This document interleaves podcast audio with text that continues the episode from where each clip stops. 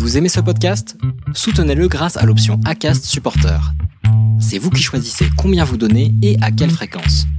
Cliquez simplement sur le lien dans la description du podcast pour le soutenir dès à présent. Le break présente Le meurtre de trop. Une chronique écrite par Dorian Vidal, lue par son auteur et enregistrée le 6 juin 2020.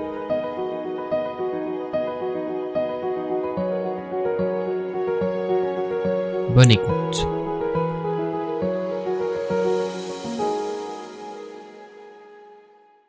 Ce podcast a été écrit sur plusieurs jours pendant que la situation évolue aux États-Unis d'Amérique. J'essaie de traiter au mieux tous les événements, de répondre aux questions, mais il est possible qu'il manque des éléments. Des articles seront publiés sur le break pour remplir ces vides. Merci.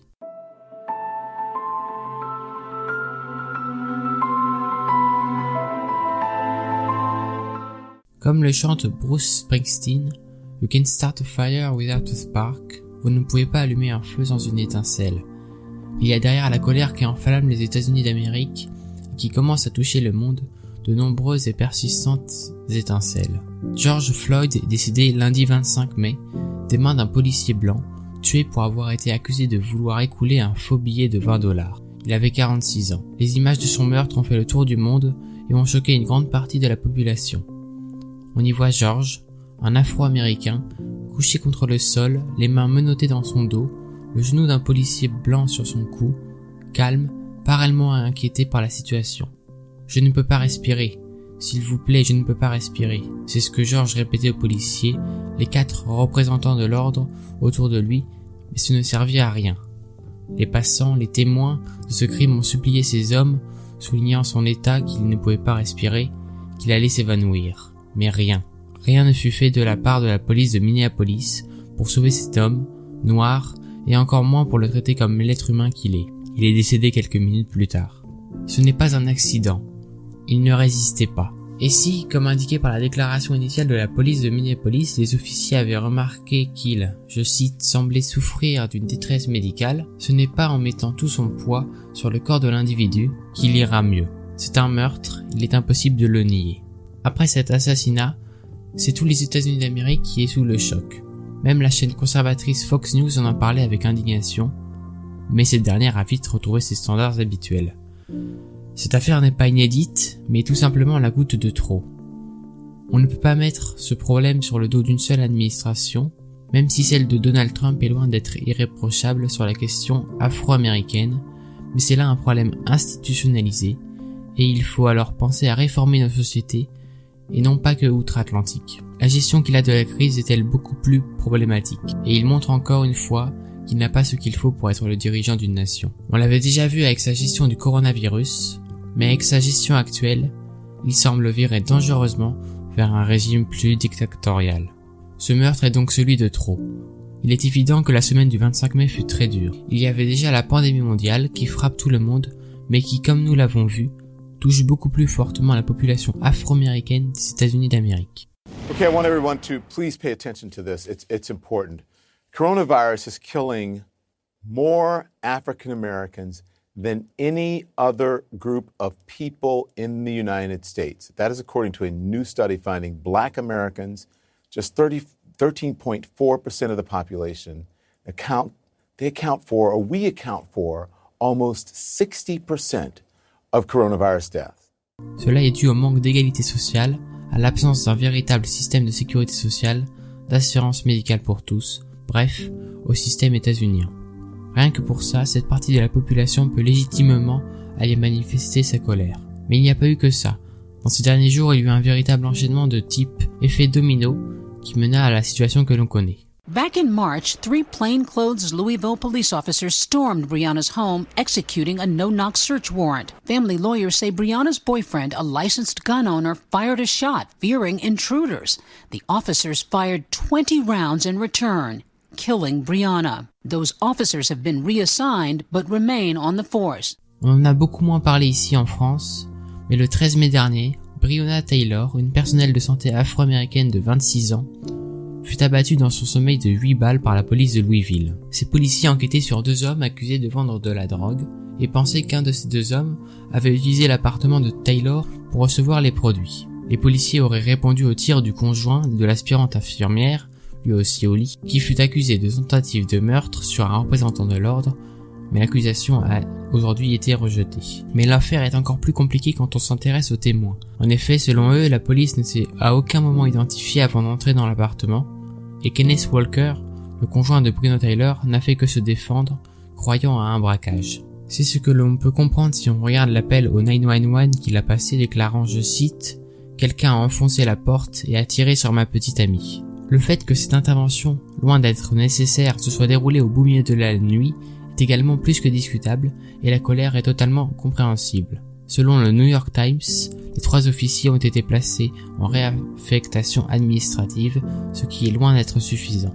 En même temps que commençaient les manifestations liées à la mort de George Floyd, des mouvements animés par la colère de la disparition de Breonna Taylor ont commencé à occuper les rues de Louisville.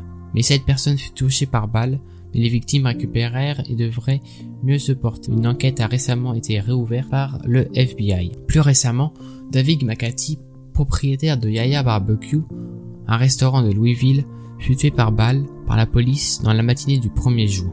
Cet homme était pourtant connu par toute la communauté pour sa gentillesse, il participait gratuitement à de nombreuses distributions, et le voilà mort, tué par la police. Odessa Riley, sa mère qui avait perdu sa fille en janvier dernier, a déclaré que son fils a, je cite, laissé une belle légende derrière lui, c'était une bonne personne, tout le monde autour de lui pense ça, avant de dire, mon fils n'a fait de mal à personne, il n'a rien fait à personne. Fin de citation. Il n'était pas armé, mais la police l'a tout de même tué. Une enquête a été ouverte par l'État au niveau local et fédéral. Mais le 25 mai dernier ne fut pas que le théâtre de l'homicide volontaire contre George Floyd, mais aussi une démonstration d'un racisme bien ancré dans la société. Je fais ici référence au cas d'Amy Cooper. Please don't come close to me. Sir, I'm asking you to stop recording me. Please don't come close to me. Please take your phone off. Please don't come close to I'm me. taking pictures calling the cops. Please, please call the cops. Please call the cops. I'm gonna tell them there's an African American man threatening my life. I'm sorry, I'm in a ramble, and there is a man, African American, he has a bicycle helmet. He is recording me and threatening me and my dog. Cette dernière a appelé la police après que Christian Cooper lui ait demandé de mettre son chien en laisse et n'ait pas arrêté de filmer la scène, lui qui voulait observer les oiseaux dans un lieu reconnu pour ça. Bien entendu, Amy Cooper est une femme blanche et Christian Cooper un homme noir. Dans cette vidéo, on entend bien la jeune femme appeler le 911 à l'aide en déclarant que sa vie et celle de son chien étaient menacées par un homme noir. Cela montre bien à quel point le racisme est ancré dans cette société et que tous les moyens sont bons pour dénoncer une personne juste à cause de sa couleur de peau. Christian Cooper ne fait ici rien de mal, il ne fait que rappeler les règles du parc dans une zone connue pour ses oiseaux. Ce genre d'appel n'est pas exceptionnel aux États-Unis et c'est un exemple du racisme structurel de ce monde. Nous sommes dans un monde où des blancs se pensent supérieurs et cet appel en est l'illustration parfaite. En faisant ce geste, elle savait parfaitement quelles en seraient les retombées, elle qui est privilégiée par sa couleur de peau. Il y avait bien une présomption de culpabilité envers un homme noir et c'est ce qu'appuie Amy Cooper avec cet appel. Si elle a présenté ses excuses, elle a été renvoyée de son job et s'est vue retirer son chien par le refuge. Si ce genre de pratique était vu comme possible et entretenu par des rumeurs, il y a maintenant une preuve, preuve que la relation afro-américaine-police est utilisée comme une arme par certaines personnes. C'est alors évident, dans nos sociétés, le racisme est fortement présent, et il est temps que cela change.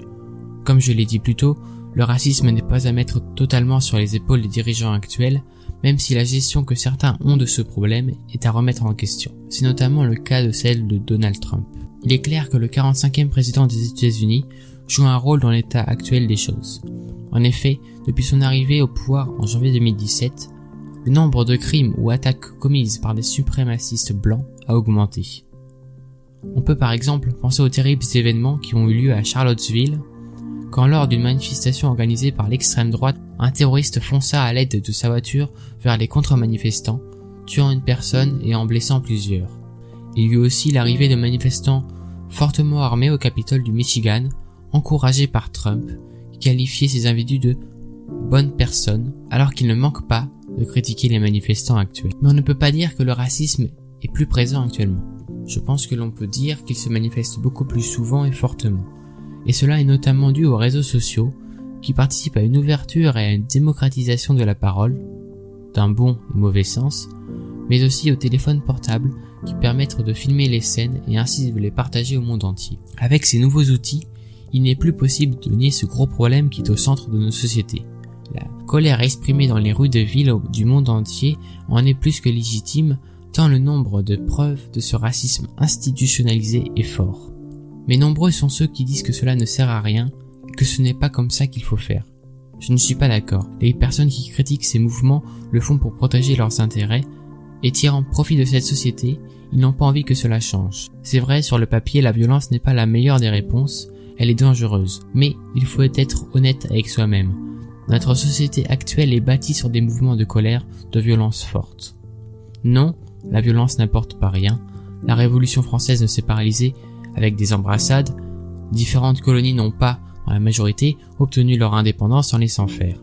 Non, il y a des révoltes, des combats, parce qu'il y en avait besoin, parce que le système en place n'était pas le bon, et c'est toujours le cas aujourd'hui. Ceux qui disent l'inverse ne voient pas ou ne veulent pas voir l'importance et l'urgence de ces mouvements. Un combat pacifique est plus digne, mais pour changer les choses, il faut que les dirigeants en prennent conscience. Un pays ne devrait pas vanter ses résultats économiques quand la situation sociale est catastrophique. La priorité ne devrait pas être de rouvrir l'économie et de ne rien changer, mais réformer le pays pour établir une véritable égalité. Sans égalité sociale, un pays n'est rien, une classe ne peut pas dominer les autres, encore moins sur des bases ethniques. Il n'est juste pas concevable que, sur notre planète, 1% de la population est autant, voire plus que les 99% restants. Un homme ne devrait pas être heureux d'accumuler millions sur millions, milliards sur milliards, alors que des millions et millions de personnes vivent sous le seuil de pauvreté. Il faut une redistribution égalitaire de la richesse et ne pas laisser, sans la moindre prise de conscience, les autres mourir. Et ce problème est lui aussi lié à notre mode de vie, au modèle de société qui est appliqué dans la majorité des pays développés. Il y a un fort rejet de l'étranger, alors même que ces sociétés elles-mêmes ont été fondées sur l'immigration. Mais comme on compte sur ces personnes pour s'occuper des tâches que l'on juge moins dignes, entretien, construction, restauration rapide, et sur lesquelles on se repose sans complexe, il aurait beaucoup plus compliqué de bien gagner leur vie et connaissent donc une existence précaire. Cette pratique n'est pas apparue avec la modernité, mais est beaucoup plus antérieure. Dans la Grèce antique, que l'on qualifie de berceau de la démocratie, ces mêmes tâches étaient réservées aux étrangers, nommés métèques, et aux esclaves. Ces emplois sont bien sûr sous-payés, d'où la nécessité d'une réforme, et cela entraîne du mal logement, une mauvaise santé et de nombreux problèmes. C'est exactement ce que nous a montré la pandémie de Covid-19 aux États-Unis, avec plus de 23% des victimes qui sont afro-américains, alors qu'ils ne représentent que 13% de la population états-unienne mais la situation est loin d'être si différente en France. Au niveau sanitaire, il est aussi évident que ce sont les quartiers les plus pauvres qui ont été le plus touchés, comme ce fut le cas pour la, Seine-Saint-Denis, le département le plus pauvre de France. Le département compte une surmortalité de 130%, soit deux fois plus que les Yvelines ou la Seine-et-Marne, et plus que Paris, qui compte pourtant une population plus élevée. Cela est encore dû à la précarité de ses habitants, qui doivent se contenter des emplois beaucoup plus dangereux pendant une pandémie, comme agents hospitaliers, caissiers, vendeurs, livreurs, et l'on pourrait également dire la même chose de la police française et le problème du racisme en France. Bien sûr, on ne peut pas réellement comparer les deux organisations, mais il existe tout de même de gros problèmes. Il y a l'affaire Adama, qui même trouble, doit nous faire remettre en question le système, et on ne peut également pas nier l'existence du contrôle aux faciès, toujours bien présent ici en France. Pour l'illustrer, on a cette vidéo prise lors de la marche des solidarités et qui nous montre bien la réalité de ce racisme systématique. Ou encore Alex, un policier noir qui est tombé sur un groupe WhatsApp et a entendu des messages racistes, sexistes, proches du suprémacisme blanc, dévoilés par Mediapart et RT. J'ai saisi mon téléphone, j'ai écumé pendant euh, pratiquement 6 euh, heures tout ce que je pouvais. Je pense que ça a été euh, l'une de mes pires journées dans la police. Ce pays mérite une guerre civile raciale bien sale. Il faut qu'il crève ces chiens. De toute façon, la guerre raciale est inévitable. Hein. Bon, bah, sinon, ça y est, je viens d'effectuer le paiement pour mon fusil d'assaut. Là où nous, euh, les nationalistes racialistes, on doit être assez malins, c'est en gros laisser le combat intersectionnel les obliger à s'exterminer entre eux, toi. Quand euh, donc euh, les féministes, les LGBT, les juifs, les bougnoules, les nègres, qui sont pas musulmans, euh, tout ça, vont, vont, commencer à se bouffer la gueule entre eux. Tu manges ton popcorn, tu regardes la télé, tu aiguises tes armes, et en fait, quand ils se sont bien affaiblis, tu achèves les bêtes. Bref, le racisme contre les Noirs, maghrébins contre les étrangers, est toujours une réalité, et ce, globalement. C'est pour cela qu'il faudrait une véritable collaboration internationale. Le problème avec l'organisation actuelle du monde, c'est que chaque nation défend ses propres intérêts, vise la première place et ne s'intéresse pas aux retombées sur sa population. Ce concept est dépassé. Il faut arrêter d'être égoïste et enfin regarder autour de soi. Nous sommes tous dans le même bain. Il faut lutter ensemble contre la pandémie, contre le racisme et se battre pour éviter l'effondrement. Il faut changer la vision que l'on a du monde, cette planète est la seule qui nous accueillera et on la détruit. L'union fait la force, cela paraît simpliste mais c'est la vérité. L'amour, l'unité et la solidarité sont ce qui fait marcher le monde, pas la haine, la peur et l'égoïsme. En France, il faut passer à une nouvelle république. Un seul homme ne peut pas jouer tous les rôles. La démocratie doit être directe et pas une carte à manifester quand ça fait joli. Ce régime ne se résume pas qu'aux élections ou autres délibérations, mais c'est tout un processus et leurs représentants doivent être directement responsables devant le peuple. Je peux comprendre que demander ces changements peut faire peur et sans doute que des personnes seront contre, notamment ceux qui sont bien installés et bien nés, mais il est temps de mettre en place un nouveau monde pour notre bien, celui de la planète et des générations futures. Mais il y a de l'espoir. Il ne faut pas oublier, une lâche partie de la population prend conscience du problème, des milliers et milliers d'individus sont prêts à descendre dans les rues pour faire entendre leur colère, mais aussi des membres des forces de l'ordre, des militaires mettent genoux à terre en signe de soutien.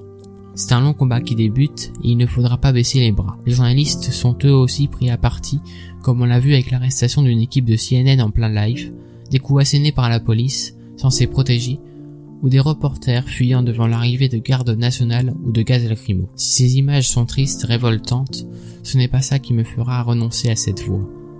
Informer les populations, participer au changement, reste une très ambition et il ne faut pas la perdre. Comme le dit le 44e président des États-Unis, Barack Obama, nous sommes devant une incroyable opportunité, l'opportunité de tous travailler ensemble pour attaquer ces problèmes et changer, pour lui l'Amérique, pour nous tous la société globale. Je finirai avec une citation de Gregory Porter, issue de sa chanson Fan the Flames. Stand up on your seat with your dirty feet, lève-toi sur ton siège avec tes pieds sales, raise your fist in the air and be sweet, brandis ton poing et sois gentil, Tear down the wall of hate, abat le mur de haine, fill up the empty bowls of the hungry, remplis le bol vide des affamés, break the sacks and let the rice run free, brise le sac et laisse le riz s'écouler librement.